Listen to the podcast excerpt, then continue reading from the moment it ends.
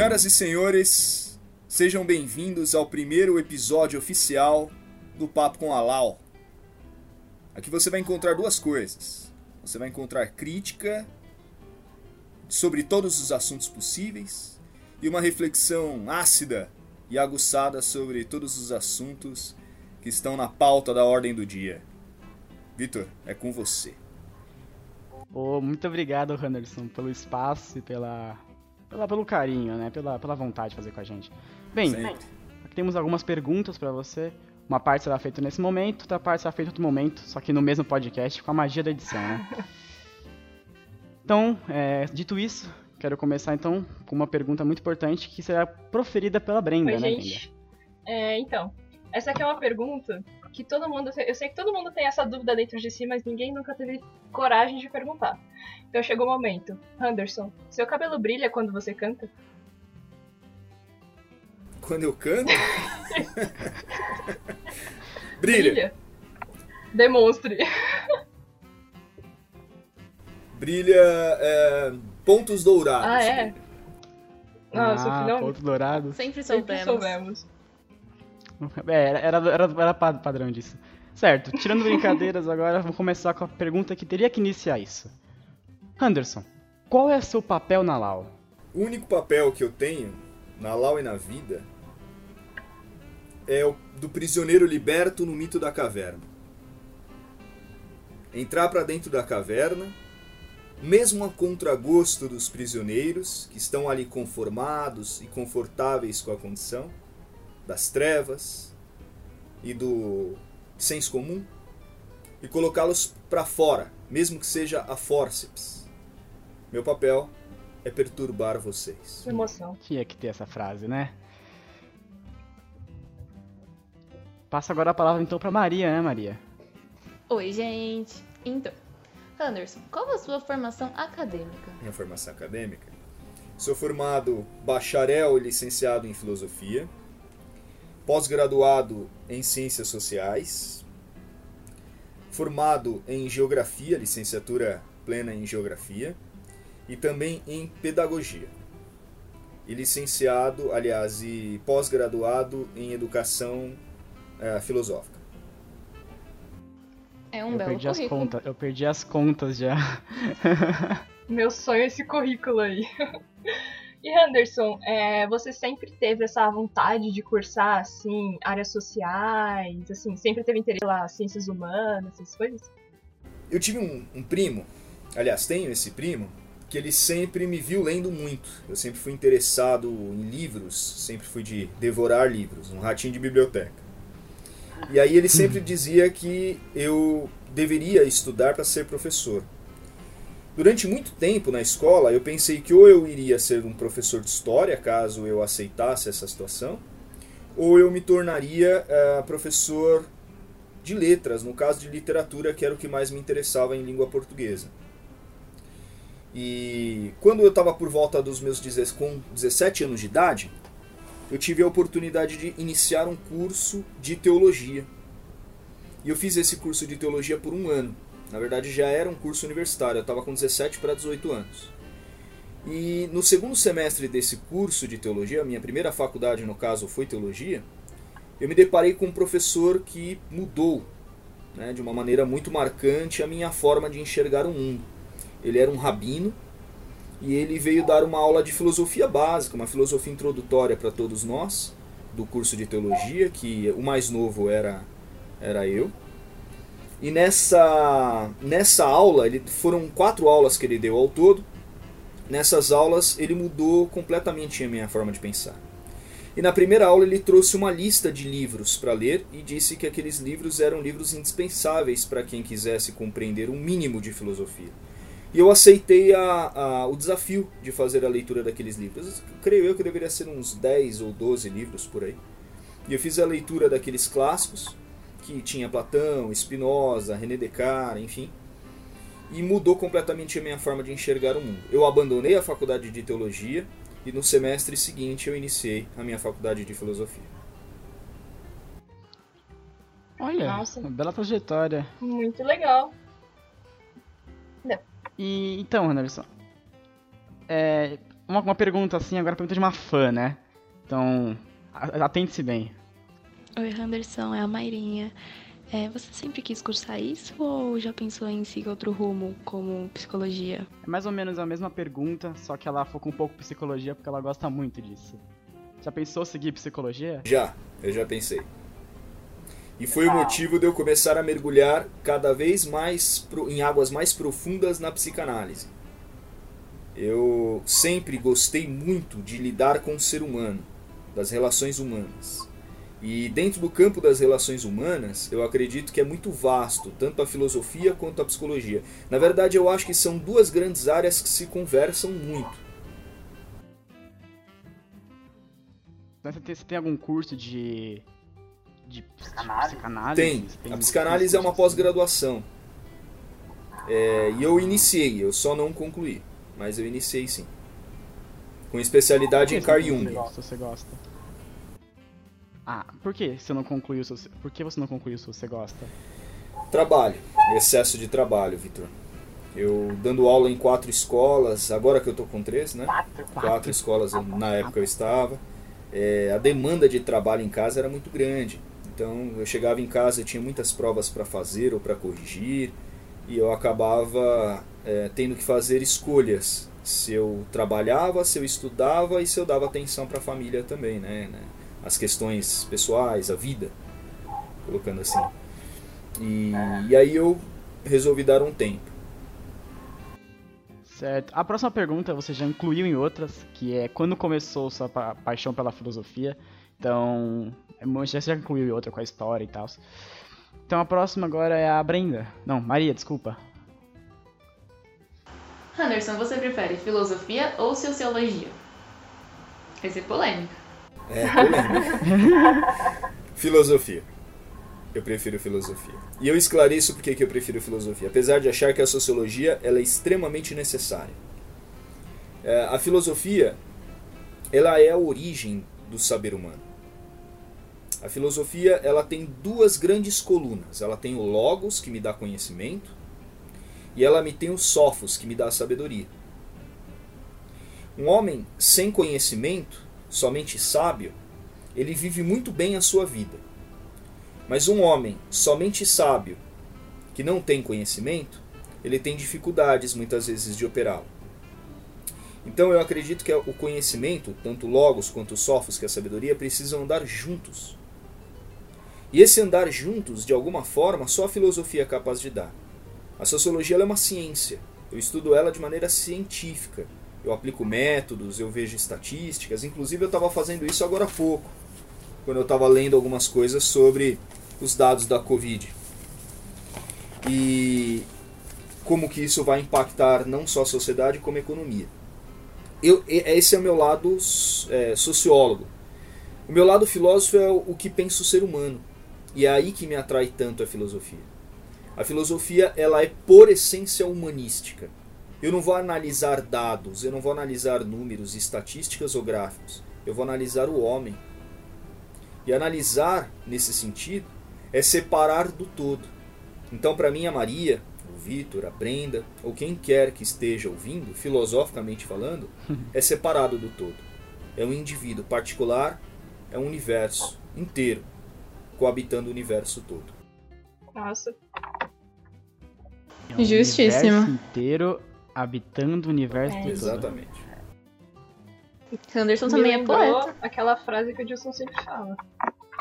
Qual? Nós somos uma gota e o que não sabemos é um oceano. É. Bom ponto. Dilson sabe muito. É isso. Edilson é maior que Newton, tinha que deixar isso bem claro. Edilson é maior que Newton. Edilson é maior que Newton. Newton é uma gota, Edilson é um oceano. Brendinha? Então, Henderson, é, qual é a sua melhor lembrança? A melhor lembrança que eu tenho, na verdade, são duas lembranças. É, uma é da minha mãe e outra da minha avó, duas mulheres muito importantes na minha formação. A da minha mãe foi um senso de proteção que ela desenvolveu comigo numa determinada ocasião. Quando eu era menino, eu estava na rua de casa brincando não lembro se era pega-pega, esconde-esconde, essas brincadeiras de criança. E eu estava na casa de alguns colegas. E para fugir de um deles, eu pulei o muro. E ao pular o muro, eu caí no, no pátio, no quintal de um mercadinho que tinha na rua onde eu morava.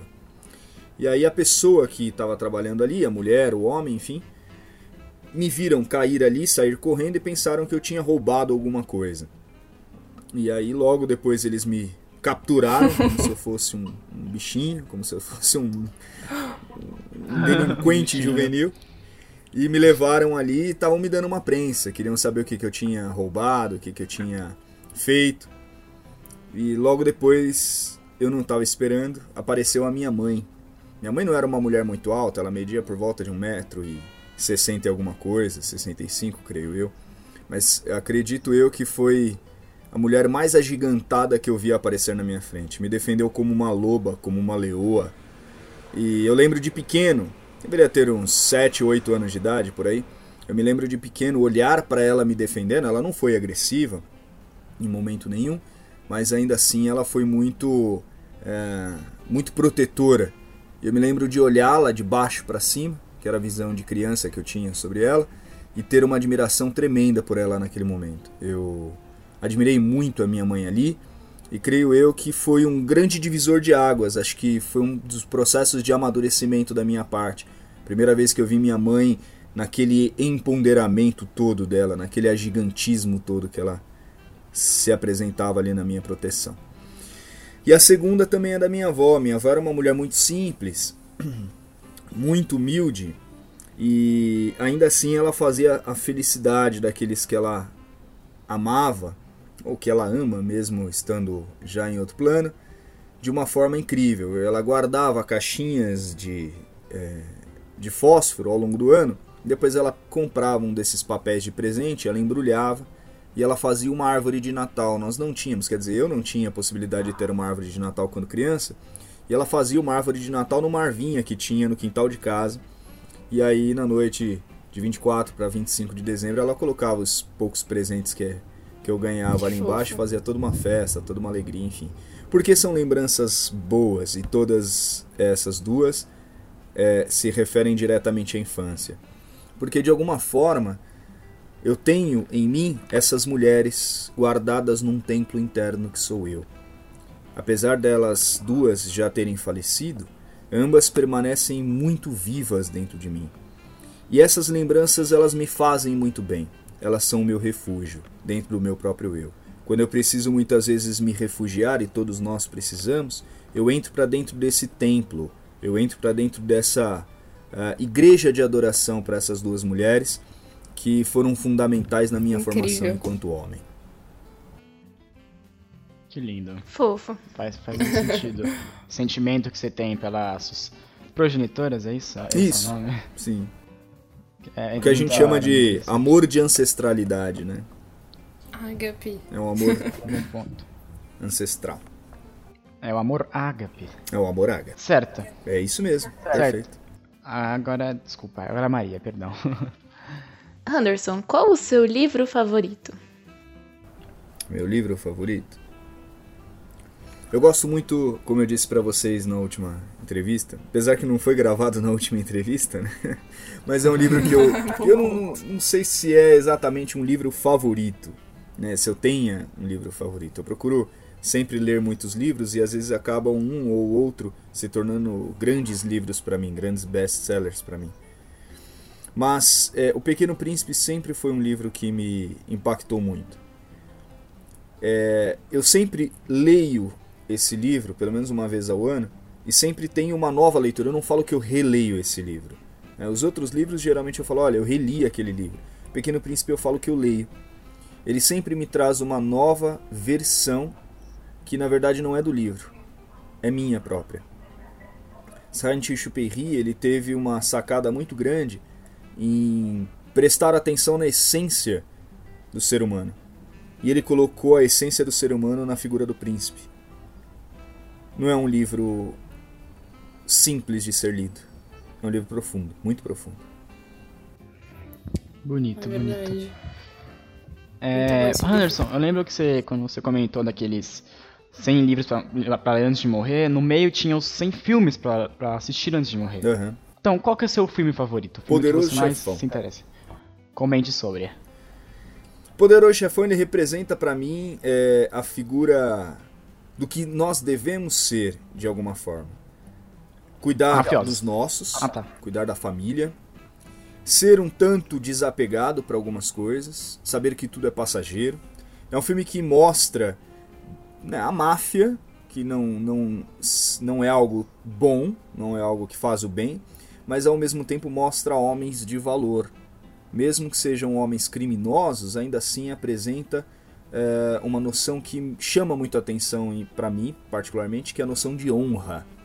Um homem deve ter honra. Quando eu falo homem, é claro que eu estou me referindo ao ser humano. É necessário ter honra. É, custe o que custar, haja o que houver. E é um, sem contar que é impecável, né? Um filme impecável. A filmografia, adoro cinema.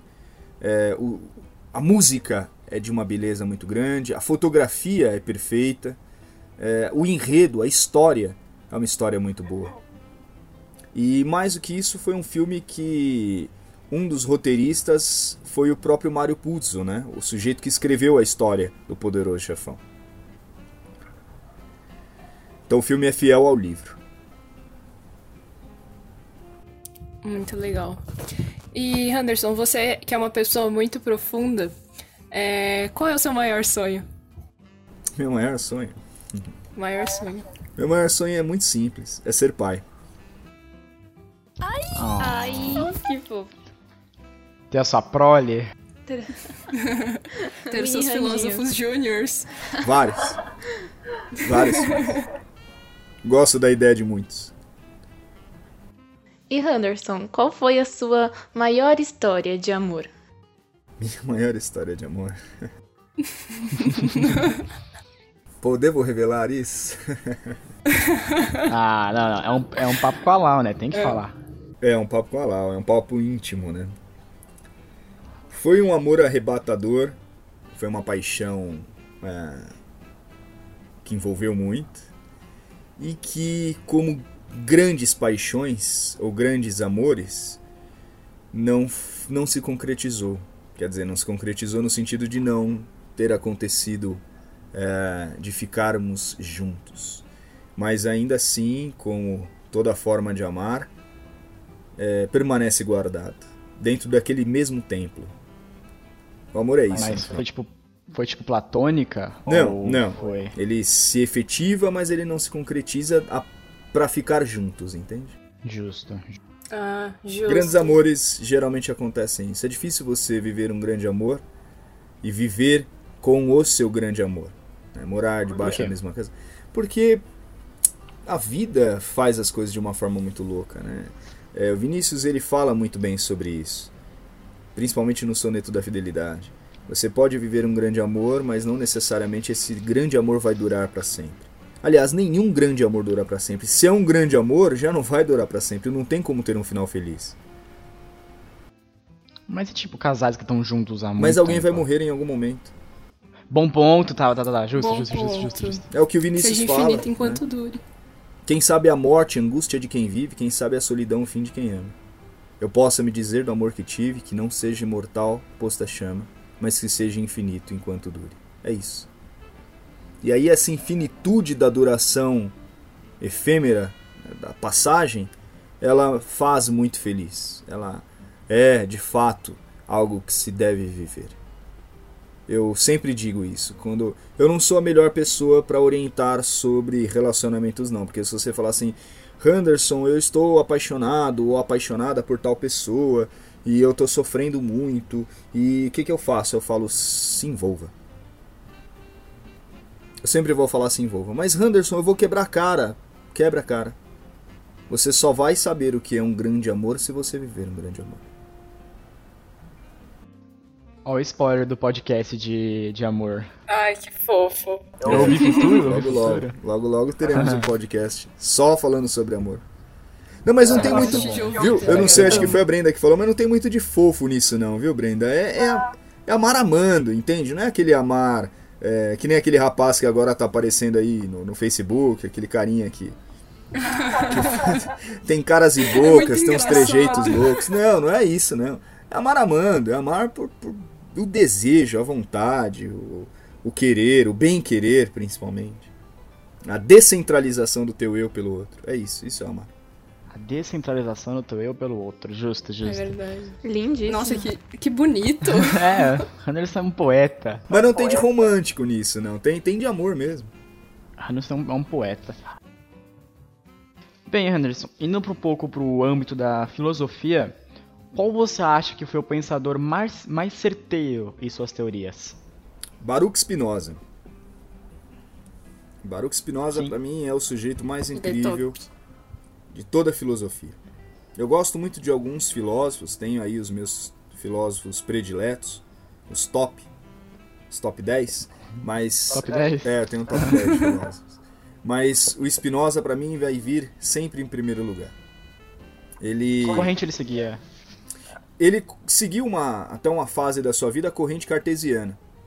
E depois ele começou a perceber que ele precisava inovar a corrente cartesiana. Ele era um teólogo, né? A princípio se formou em teologia, estudava teologia.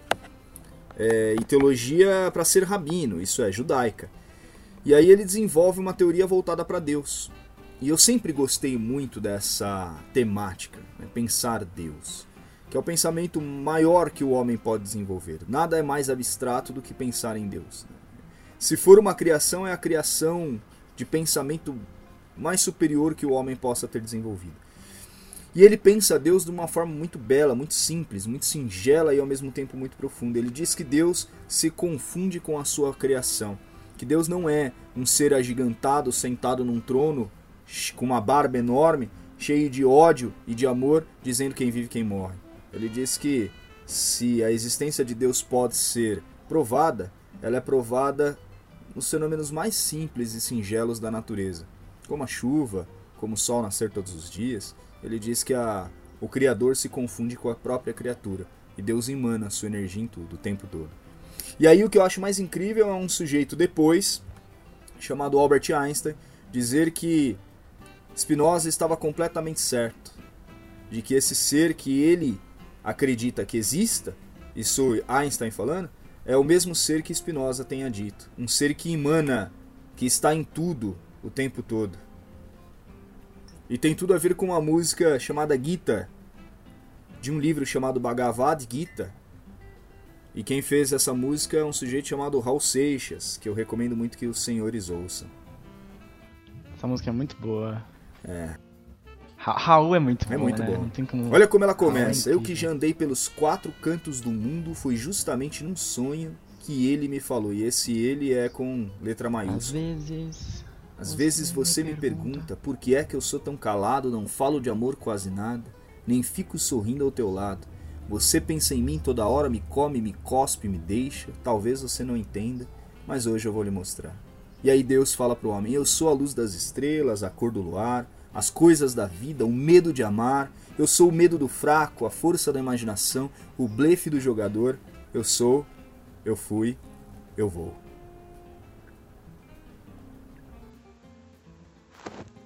Lindíssima. E seguindo essa linha de filosofia, qual é o seu top 10, já que você comentou dos filósofos? 10. Spinoza, eh, Sócrates, Platão, Aristóteles, Maquiavel, Rousseau, René Descartes, Kierkegaard, Schopenhauer e Nietzsche. Muito bom. Justo, justo, justo. O coração até bate mais forte. Só elite, ô louco. Ô, E Anderson, bem que... É o Anderson. Oi? Surgiu, surgiu uma ideia esses dias, bem que podia ter tipo uma série paralela no podcast, com outro nome, outro, outro estilo de capa, só que no mesmo podcast, obviamente, com o professor Anderson. Aqueles podcasts mais de 10 minutos explicando uma matéria, a gente Uhum. postar lá também. Perfeito. Ia ser interessante. Nossa, ia ser muito da hora. Muito da hora. Ia ser interessante. Enfim. E Anderson, já que você é um cara assim extremamente de exatas, qual é o seu elemento favorito da tabela periódica? Pô, que pergunta mais cretina. é o hidrogênio. Por quê? Eu gosto do hidrogênio, porque é com H e meu nome é H também. sugestivo, sugestivo. Eu gosto da letra. Então, Aí eu. Como nunca ninguém me fez essa pergunta, eu tive que improvisar alguma coisa. então nesse momento, pode entrar, Tati. Não, mentira. A Tati, se ela entrar nisso aqui, ela entra me xingando. Bem, e tá, tirando essa, dessa da, de exatas, assim, né, que é super de exatas, o Henderson, falando do mundo, né, o, como você acha que o mundo seria um lugar melhor? Com o que? O que, precisa, o que o ser humano precisa fazer para o mundo ser um lugar melhor, Henderson? Sabedoria, senso de humanidade, entender o outro, alteridade, se colocar no lugar do outro. Eu vejo que um dos princípios básicos do amadurecimento, de nós nos tornarmos pessoas mais maduras, mais sensatas, é a gente entender o nosso eu e o eu do outro. É muito perto, muito próximo isso que eu estou dizendo da máxima de Cristo, que é ame o próximo como você se ama, como a ti mesmo. E muito próximo do que Immanuel Kant fala também, apesar de quem ser ateu. É, de que você precisa entender que aquilo que serve para você serve para os outros e vice-versa. Eu entendo de verdade que a humanidade ela só vai desenvolver a sociedade, a- o mundo como um todo, ele só irá se desenvolver quando as pessoas buscarem o autoconhecimento, portanto elas voltarem para dentro do seu eu, e depois elas entenderem o eu do outro voltando-se para fora. Isso é sabedoria. Isso é senso de maturidade. Entender que as pessoas são fracas, entender que as pessoas são inseguras, entender que ninguém é igual a ninguém e as pessoas elas não devem se submeter à sua vontade apenas pelo seu desejo. E que todos são livres e mais do que isso, que todos estão de passagem. E criar menos apego.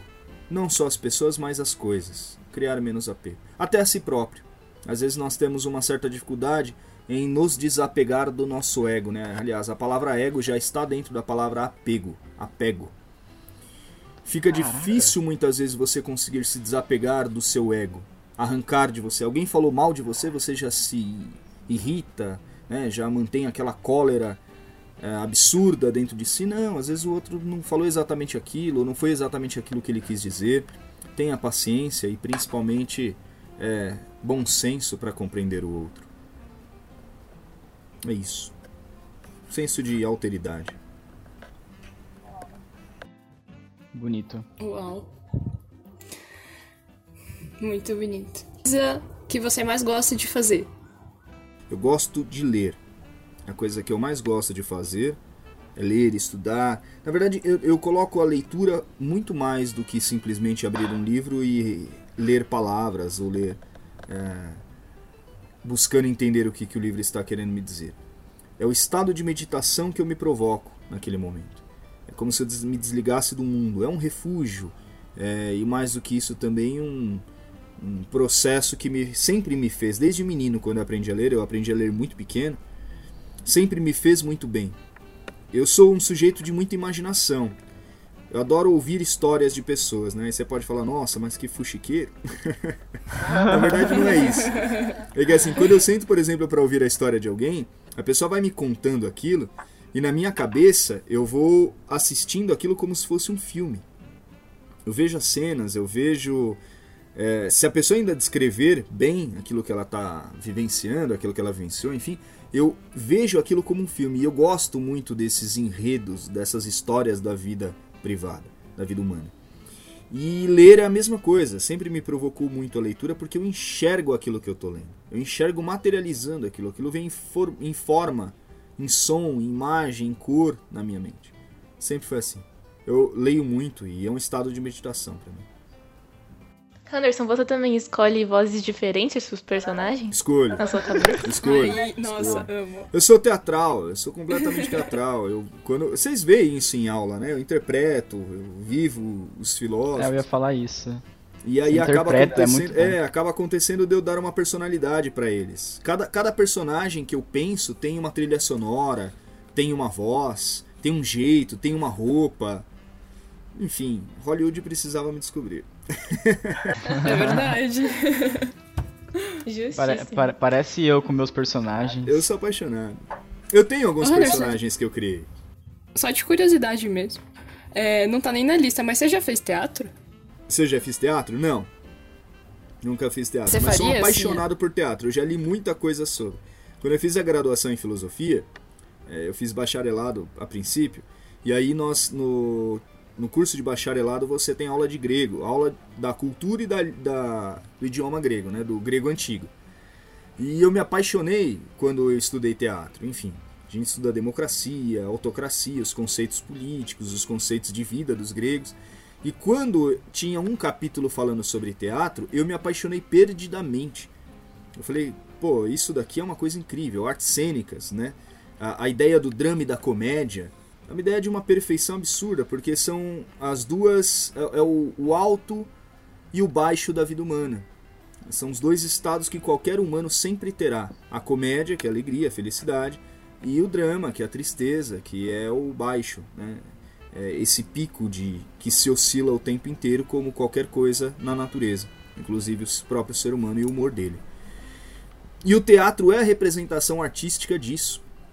E quando vai para Roma e aí você cria a ideia das máscaras, das personas, e isso depois eu vou estudar sociologia, descubro o conceito de personalidade, descubro que personalidade é o papel social que você interpreta dentro da sociedade, e eu entendo que todos então são atores sociais, isso acaba na minha cabeça se confluindo. E aí quando eu entro na sala de aula ou em outros ambientes também, eu busco sempre manifestar esse lado teatral que é próprio, que é meu. Eu nunca vou contar uma história do mesmo jeito que eu ouvi. Eu sempre vou buscar colocar o meu eu, uma interpretação minha, um, uma vivência minha dentro daquilo. Muito bom. Já pode, já pode ser roteirista, diretor. É, então. Vamos fazer o teatro da escola. Vamos fazer um teatro? A gente precisava eu, primeiro eu ter um teatro. Eu né? um muito anfiteatro. participaria. Precisávamos ter um anfiteatro lá no, no Franz Karma. Se for um filme, eu posso editar o filme, então. Boto trilha sonora. Pensou que legal? Vamos fazer um. Ô, Olha, vamos, seria interessante, hein? Fazer um. O filme da Lau, hein? O filme da que, que Lau. vocês acham? Um festival, um Lau. festival de curtas.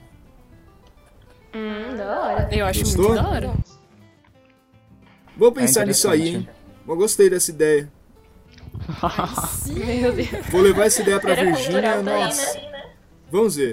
Tra- Trabalho quarto bimestre. É isso aí. Feira É cultural. o terceiro, né? Terceiro. Agora o Enem é só em, em ja- em janeiro ou maio. não sei Janeiro, é. vai ser a data. Tá mais tranquilo. Já tá? saiu? Não, ainda não. A gente não tem nem Mas ministro vai ser por ainda. aí, eu acho. É capaz. Quer dizer, também não tínhamos antes, né? Tínhamos Um um- uma caçamba de entulho lá. Assim eu considero. Bom ponto. E Henderson, qual ou quem é a sua maior saudades? Minha mãe. A minha mãe. Ah, fofo. Vocês sabem o que significa saudades ou não? Eu acho que não. Não. Saudade significa a parte que falta. Ai, que bonito. A parte que falta.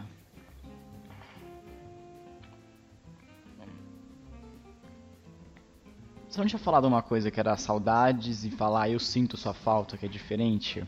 Sim, é o conceito grego, né? Missing you. Só que quando já não tem mais o outro, é a parte que falta. Hum. Faz sentido. Nossa. Isso também entra no podcast de amor. É verdade. Entra, entra sim. Entra sim. Entra muito. Lindo. E Henderson, qual é a palavra que resume a sua vida? Entusiasmo. Entusiasmo. Entusiasmo é uma, uma palavra em grego que significa estar cheio de Deus. Esse Deus de Spinoza. Não esse Deus judaico-cristão. O Deus de Spinoza. Uma energia que me dá três coisas. Que me faz enxergar o mundo de três formas. E me faz tentar buscar a essência é, em três pilares: a beleza de tudo, a força em tudo e a sabedoria do todo. Uau. É. É, é interessante. É muito É interessante. bem profundo. Exatamente. E, e nessa, nessa vibe meio bem profunda, pra fechar com chave de ouro, Henderson, qual o sentido da vida para você, Henderson? Só viver.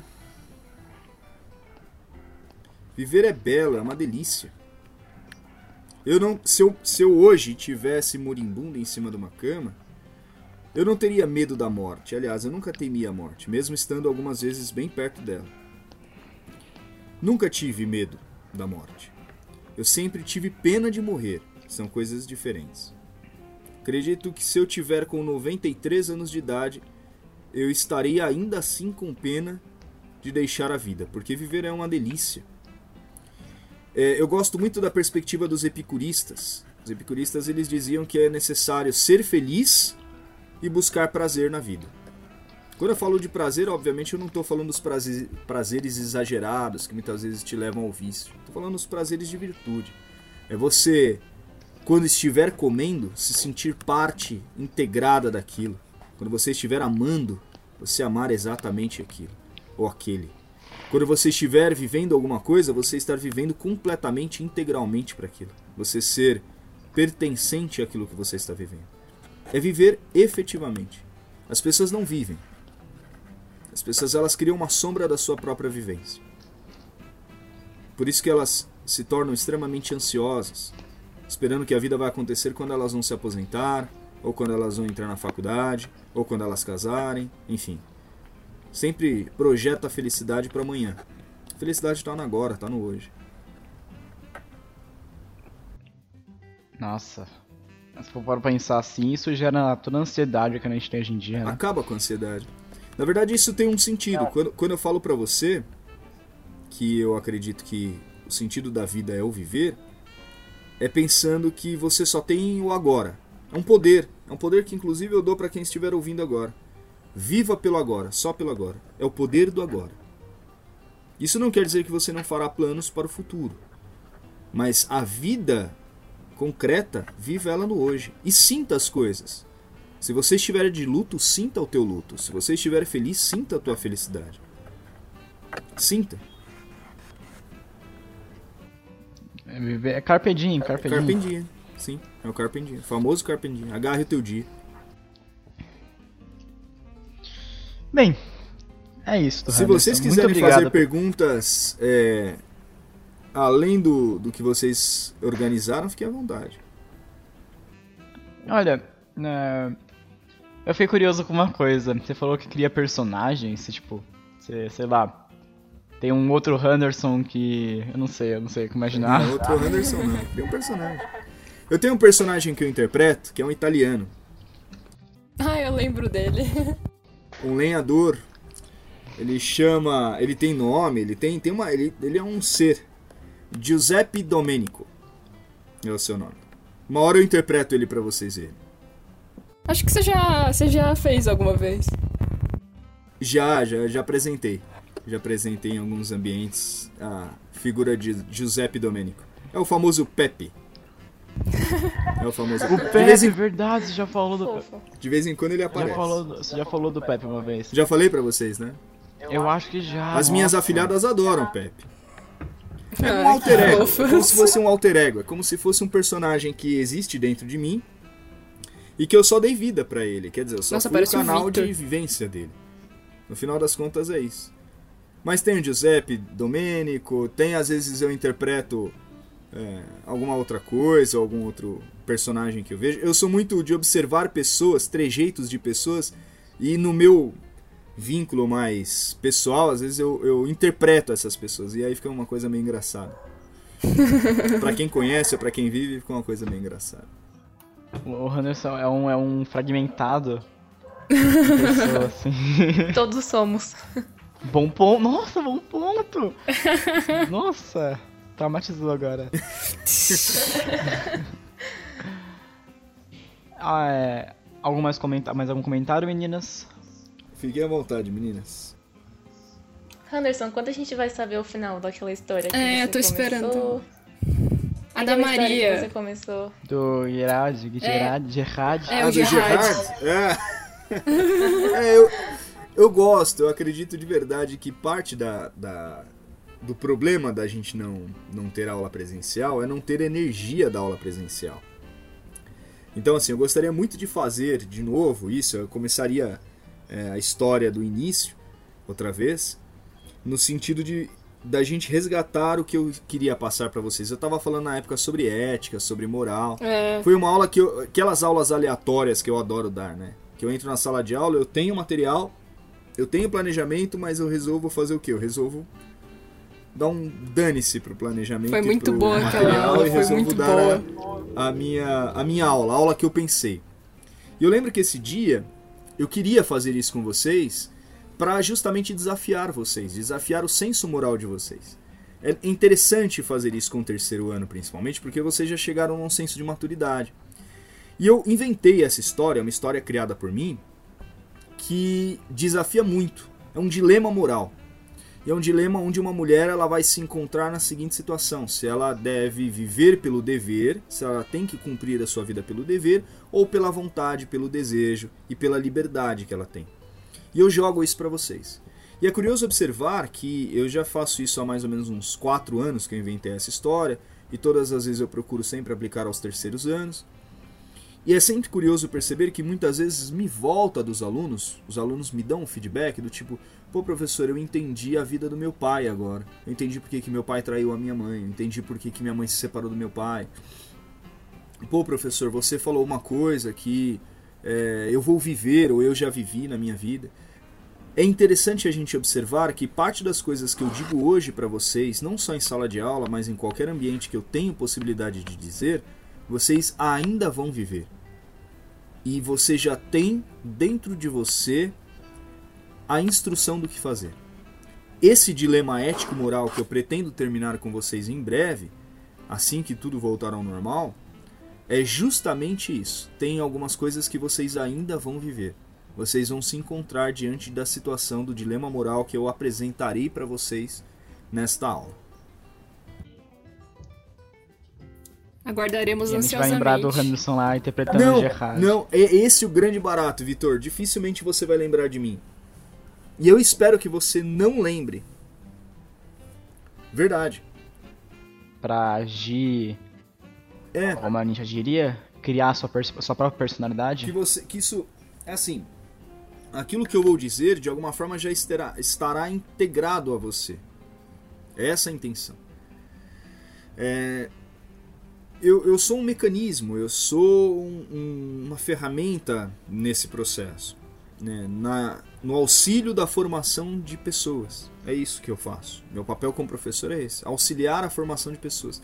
E aí eu escolhi possibilidades para isso. Na verdade, o que eu queria mesmo era trabalhar com pessoas. O que eu desejava mesmo era é, auxiliar a evolução dos seres humanos. Uhum. Não que eu seja um sujeito evoluído, não é isso, mas é, eu fiz aquele processo que eu falei de alteridade, né? Eu fiz isso muito cedo. Eu busquei o meu autoaprimoramento e busquei entender o outro.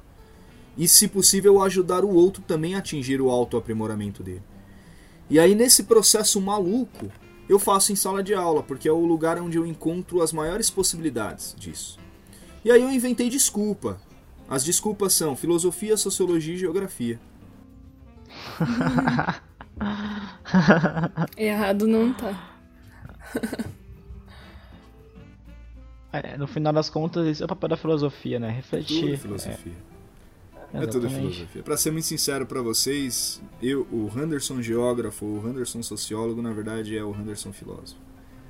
Não minto, não. Eu não desassocio a filosofia de absolutamente nada. Porque tudo, Tudo é tem filosofia, filosofia. né? No final das contas, é isso. Você pode adquirir o conhecimento que for na sua vida, ainda assim, se você não tiver sabedoria, você não atinge ou alcança nada. Sequer você se compreende como um ser que tem conhecimento. Nossa. É por isso que a gente criou Muito isso. É por isso bom. que... Não, é por isso que a gente Muito criou bom esse podcast. É episódio. uma delícia isso. Eu gosto. Eu gosto. É muito bom. É muito bom. Bem, muito obrigado, Henderson, mesmo, Imagina. pela, pelo seu tempo, pelo seu carinho de estar aqui, por entrar nesse projeto com a gente. Sei que você tem um monte de escola, um monte de trabalho, e você está aqui com a gente mesmo assim. Muito obrigado mesmo, de verdade. Obrigado, Eu. meninas, também de estar aqui. Obrigada, Vitor, pela edição. agradeço. É, o próximo episódio vai ser interessante também, é sobre racismo, com o Fabiano Melodia. É isso aí. É um episódio muito interessante. Venham para o próximo Foi muito bom gravar isso. Foi, aí, gente. foi revelador. É, foi revelador, realmente. Eu achei. É muito bom saber a vivência de cada um. É, e interessante. assim, a parte em que eu busquei levar pro subjetivo do Fabiano foi a parte que mais me revelou. Foi o- pra mim o clímax da, da- do podcast. Mas se você quer saber como é o clímax do podcast, você vai ter que ouvir. Ha! É isso aí. Até a próxima. Até a próxima. Pessoal, um grande abraço pra todos vocês. Até a próxima. Tchau. Até a próxima, gente.